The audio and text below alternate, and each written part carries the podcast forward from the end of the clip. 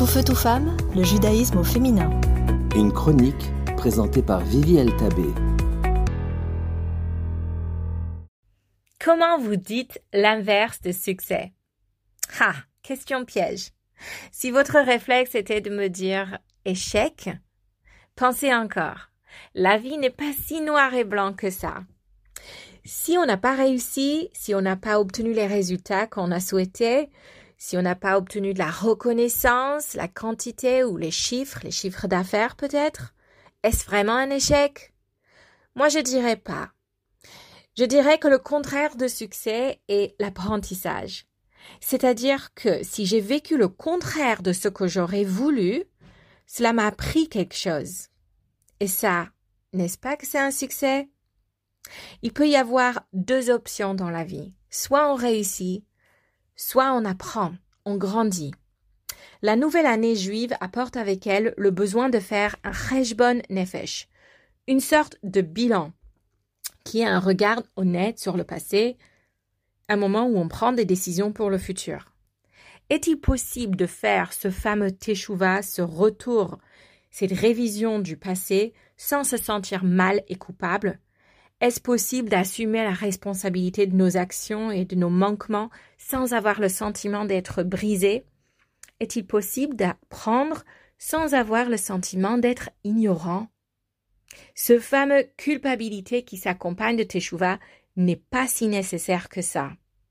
Souvenez-vous que le premier jour de l'année juive Rosh Hashanah est également appelé le jour de jugement, et ça fait du bien. À se rappeler que ce nom n'est donné qu'à un seul jour de l'année, et qu'il n'y a que un seul qui peut être juge véridique. Vous savez pourquoi? Parce qu'il y a une différence entre le jugement et la sagesse.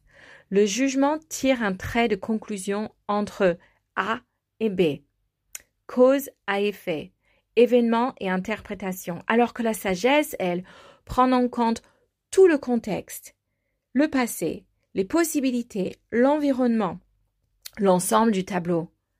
Et ça, il n'y a qu'un seul être qui est possible, pour qui c'est possible, qui puisse connaître toute l'histoire. Les charges que nous portons dans ce monde, le sens de notre vie dans cet univers, notre contexte, notre histoire, nos capacités, nos luttes, et ça, c'est Dieu. Alors nous, nous jugeons pas, même pas soi-même. Attention, c'est pas qu'on ne regrette pas les erreurs qu'on a faites, on les assume, on assume nos choix, on assume nos erreurs, c'est simplement qu'on ne passe pas notre temps à nous juger. Il y a quelque chose de beaucoup plus fort et transformatif qui se joue là. C'est une prise de conscience, une réalisation que ce que j'ai fait n'est pas qui je suis.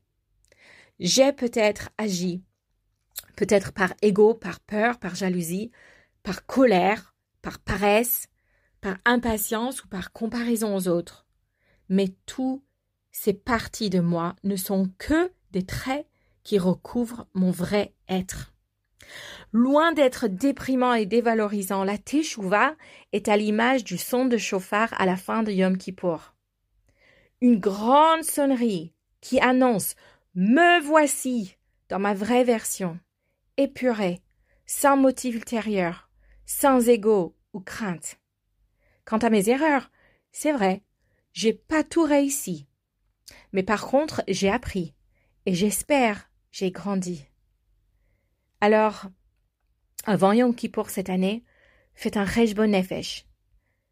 Prenez un papier stylo et écrivez cinq choses dont vous êtes fiers de compter parmi vos succès. Cinq choses desquelles vous voulez apprendre et améliorer et cinq choses pour lesquelles vous allez vous excuser ou vous pardonner. À vous de jouer. Tout feu, tout femme, le judaïsme au féminin.